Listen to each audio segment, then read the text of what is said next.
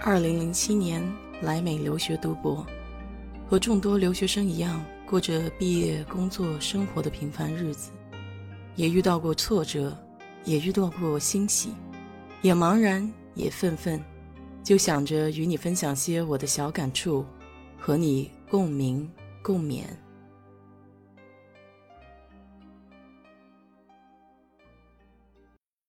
嗨，你好，我是 DJ 血色淡子。我今年年初的时候收到房产评估价，又涨了，已经连续涨了三年了。这就意味着房产税也得水涨船高，所以我第一次上交了对房产评估价有异议的申请。前两天刚收到哈里斯县房产评估处给出的最终结论，他们找了一个折中价。今天我就给你聊一聊美国房产税方面的事儿吧。有位美国总统曾经说过，在美国，人的一生只有两件事情难以避免，一件是死亡，另一件就是税。美国是一个联邦制的国家，财政收入几乎全部都是来自于各种税收，其中军政府、市政府和学区的运营费主要是来自于房产税。美国的房产税是房产永久持有的一个基本保证。自1792年起征，至今已经有一段比较长的历史。经过了长期的运作和调整，目前也已经形成了较为完善的税收政策体系。美国并没有制定全国统一的房产税，每个州及州以内的各县市征收的房产税标准都不同，房产税的税率也不是一成不变的。政府会用收入总额与预算之间的差额，除以当地房产的市场价值，来制定房产的税率，主要为三种税率之和，一般是由州税率、市和县税率，还有学区税率三部分组成，大概在百分之一到百分之三之间。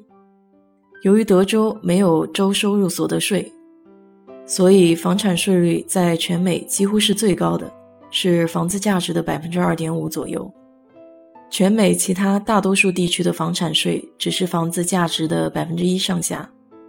不同地区每年征收的房产税的频率也不一样，比如费城每年就只收一次，而新泽西每年则会征收四次。如果停止缴税了，房子的所有权就归属于美国政府。政府是有权对长期迟缴和不缴纳房产税的物业进行相应的处置的。房产税的使用在每个地方也都有明确的用途。一般来讲，主要用在征收地的学校教育、图书馆、公共设施的建设和维护，还有支付本地公务人员的管理开支，比如警察。所以，通常在房价比较高的地区，都有更加充裕的资金。来维护本地的环境卫生，还有治安秩序。美国的公立学校从小学到高中也都是免费的，但其实每个住在该学区的房产拥有者都供养了这些学校的开销，因此学区和学区房的概念也就体现出来了。在德州，大部分的中国人住的区域都属于学区房，好的学区交的税多，学校的资金充足。所以，相对应的师资水平、学校建设也就会比较好，能够给小朋友提供更好的学校环境。美国房产税的税基是由房屋的评估价值决定的，政府会定期估计房屋的市场公平价格，在德州基本上是一年一次。税率不变的情况下，房屋的估值越高，所需要缴纳的税收就越多。房屋估值的结果主要是取决于周边房屋的价格、地块大小、房屋大小、房型、房龄，还有房屋设施等等因素。美国法律规定，房产评估价值按照市场价值的一定比例来加以确定。比如，加州规定的比例就是百分之四十。房产的估值主要由两部分构成，一个是房屋本身的价值。第二是土地的价格。联邦政府的法律将地产分为自住房、第二套房还有投资房等等。各类房屋根据性质的不同，就会有不同的估值，因此需要缴纳相对应的税款。比如在德州，政府就会给予自住房一定的优惠政策，一般可以减免百分之二十左右的税，而投资房就不能够享受这个政策了。德州的房屋评估一般会在每年四月或者五月寄到屋主的手里。如果你对评估的价值不满，涨幅太大，超过市场价值或是周边邻居屋子的价格，就可以提出申诉。申诉截止日期在五月三十一日，或是收到报告后的三十天内，依照最晚的日期来确定。我今年就是在网站上提出申诉的，需要提供的就是你了解的周边房屋的价格。可以去 Trulia、Zillow 或者 HAR 上找相关的信息，截图就可以。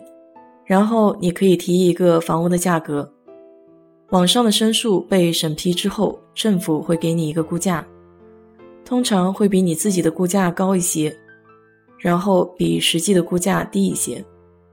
如果在你能接受的范围之内，同意之后就不需要再做任何的事情了。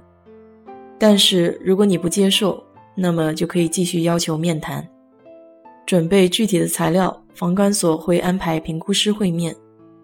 如果仍然没有谈拢的话，可以去听审，由房产评估委员会裁定。往生之后的面谈和听审，我基本都没有接触过，因为我自己也比较怕麻烦。能够找到个折中价，我也就懒得去争辩了。我去往生也是因为房价涨得比较离谱。前两年哈维飓风袭击休斯顿的时候，整个城被淹了三分之二，大部分的房子估价在次年也跌了很多。我家由于没有淹水，结果估价连续涨了三年，实在看不下去了，才去弄了一下。如果有需要的朋友，我可以给点建议。好了，今天就给你聊到这里。如果对这期节目感兴趣的话，欢迎在我的评论区留言，谢谢。